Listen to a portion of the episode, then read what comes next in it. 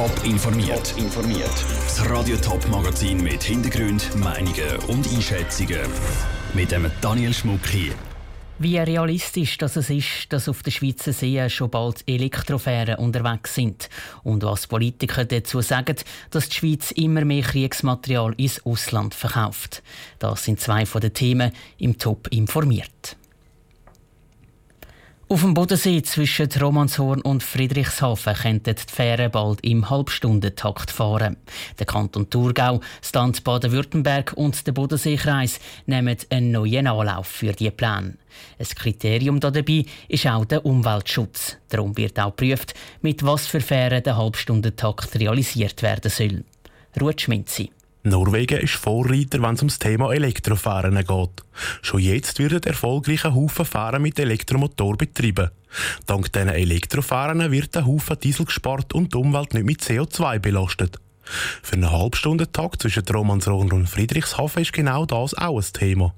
Für Stefan Thalmann von der Abteilung Öffentlicher Verkehr vom Kanton Thurgau und Mitverantwortlicher für die Prüfung vom Halbstundentakt ist darum klar. Dass man trotz dem Angebotsausbau, dass die Duftschadstoffemissionen nicht zunehmen also das heißt, dass die neuen Fähren die einen ökologischen Antrieb haben und wir gehen jetzt heute davon aus, dass es nur möglich ist mit Elektrofähren. Die Kosten für einen Elektrofährenbetrieb sind vor allem am Anfang hoch. Das will die Infrastruktur zum Aufladen der Fähren noch müsste gebaut werden. Die Infrastruktur fällt Friedrichshafen wie auch zu Romanshorn. Schlussendlich ist das Verhältnis von Investitions- und Betriebskosten, was dann quasi in dem Wirtschaftlichkeitsvergleich rauskommt. Also die Investitionskosten sind sicher höher beim Elektroantrieb, aber Betriebskosten tiefer. Genau das sehen auch die Verantwortlichen von der Zürichseefähre Horge Meilen so. Für sie fahren im Moment sechs verschiedene Fähren. Für den Geschäftsleiter Martin Zemp ist aber nicht nur die Wirtschaftlichkeit das Kriterium. Die Herausforderung bei der Zürichsee-Fähre ist aber, dass die Fähre fünf Minuten halten fürs B- und Entladen und in dieser kurzen Zeit auch genügend Strom geladen werden damit die Überfahrt wieder gewährleistet ist. Darum schaut Martin Zemp auch immer wieder auf Norwegen und verfolgt die technischen Weiterentwicklungen. Bis es also auf dem Zürich und auch auf dem Bodensee Elektrofahren gibt, dürfte es vermutlich noch einen Moment gehen. Der Beitrag vom Ruth Schminzi. Mit welchen Fähren der Halbstundentakt auf dem Bodensee realisiert werden soll, können die Verantwortlichen frühestens im Jahr sagen.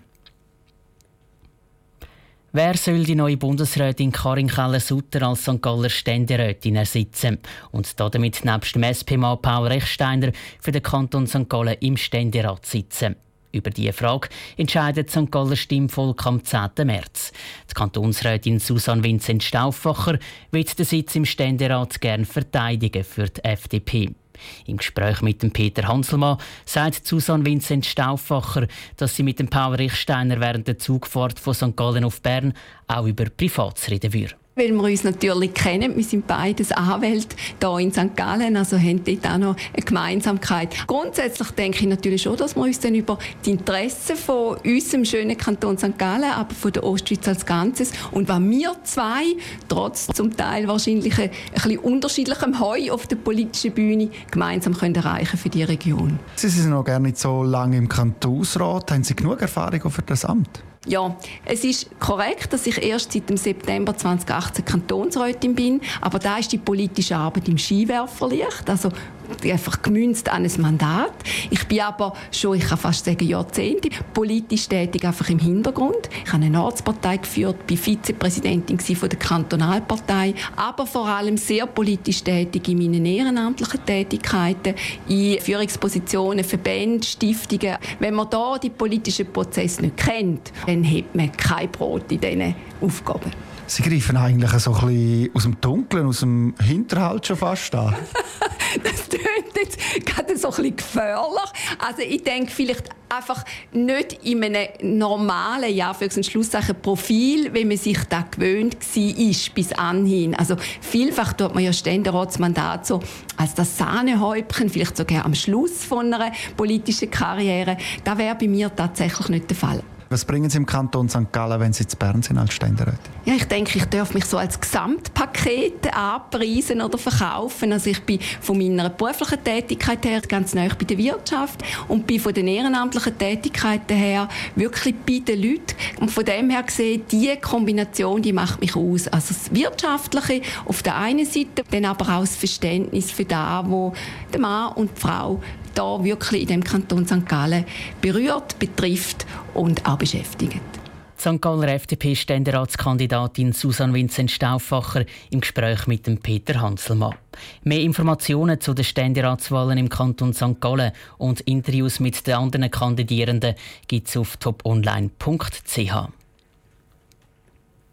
Für über eine halbe Milliarde Franken hat die Schweiz im letzten Jahr Kriegsmaterial ins Ausland exportiert. Das sind 14 Prozent mehr als noch im Vorjahr. Einer der Gründe für den starken Anstieg ist, dass zum ersten Mal auch der sogenannte Reparaturverkehr in den Zahlen berücksichtigt worden ist. Der Michel Eckimann hat nachgefragt, wie Politiker auf die neuesten Kriegsexportzahlen reagieren. Drei Viertel von allem Kriegsmaterial aus der Schweiz ist in Europa gelandet. Wie Zahlen vom Staatssekretariat für Wirtschaft SECO zeigen, ist Deutschland der grösste Abnehmer. Es sind aber auch Länder dabei wie Rumänien, wo die politische Lage unruhig ist. Der Schaffhauser SVP-Ständerat Hannes Germann ist überzeugt, dass gut geschaut wird, wo die Waffen landen. Und darum findet er es erfreulich, dass die Exporte um 14 Prozent gestiegen sind. Wir sind ja darauf angewiesen, auf die Produktion von diesen Gütern. Äh, viele sind ja auch Dual-Use-Güter, also wo sowohl im zivilen als auch im militärischen Einsatz können verwendet werden. Da muss man immer differenziert anschauen. Aber ich denke, das ist jetzt kein Grund zur Beunruhigung. Über den Export der Waffen ist in letzter Zeit in der Schweiz viel diskutiert worden. Der Bundesrat hat eigentlich die Waffenexport lockern, auch in Bürgerkriegsländer. Das ist vielen sauer aufgestoßen und der Bundesrat ist dann zurückgekrebst.